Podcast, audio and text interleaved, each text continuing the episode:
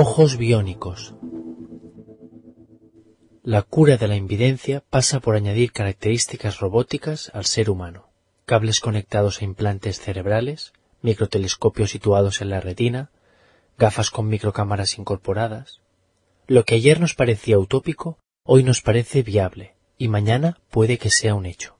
Señores y señoras, bienvenidos al futuro.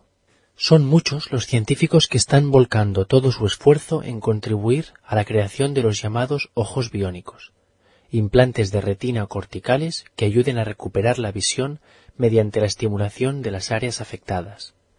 Cuando uno ve una foto de un paciente con prótesis corticales, la reacción inmediata está asegurada. Es impresionante pensar que una persona pueda sobrevivir con un implante en el córtex cerebral y el consiguiente agujero en el cráneo, del que sale el cable conector. Lo impactante de esta creación también conlleva polémica.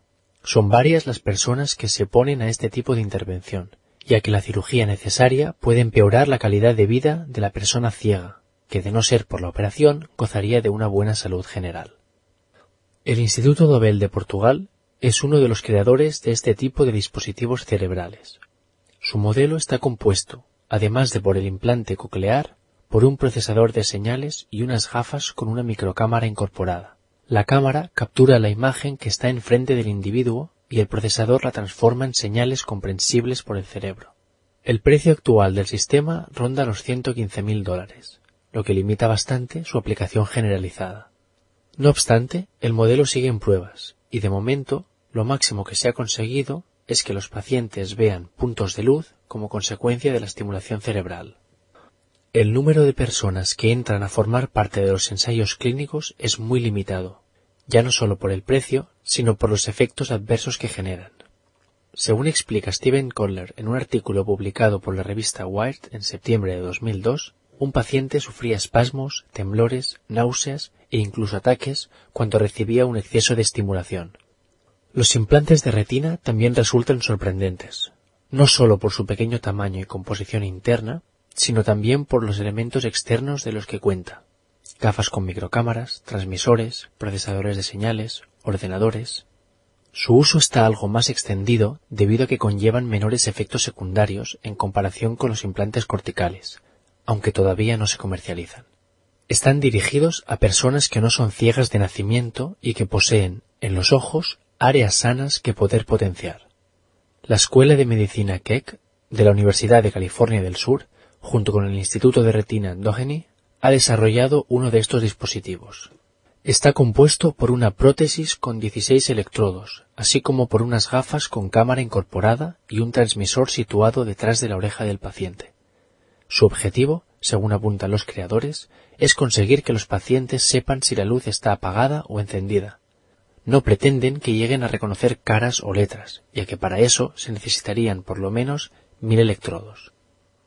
Un modelo distinto es el producido por Optobionics. La novedad que ofrece este sistema es que no cuenta con una cámara externa. Se basa en un microchip que alberga 5.000 células solares microscópicas.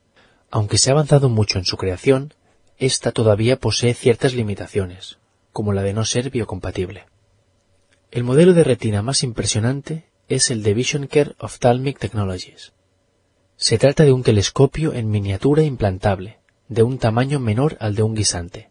Compuesto por microlentes, el dispositivo aporta visión central, que es la que tienen dañada los pacientes con disfunción macular, para los que va dirigido el invento. Trabajando simultáneamente con la córnea, el telescopio proyecta imágenes ampliadas sobre un gran campo de la retina. Gracias a esta ampliación, el punto negro, que impide ver a estos enfermos, disminuye. Se implanta en un único ojo para que el otro siga viendo periféricamente, y juntos consigan la visión plena.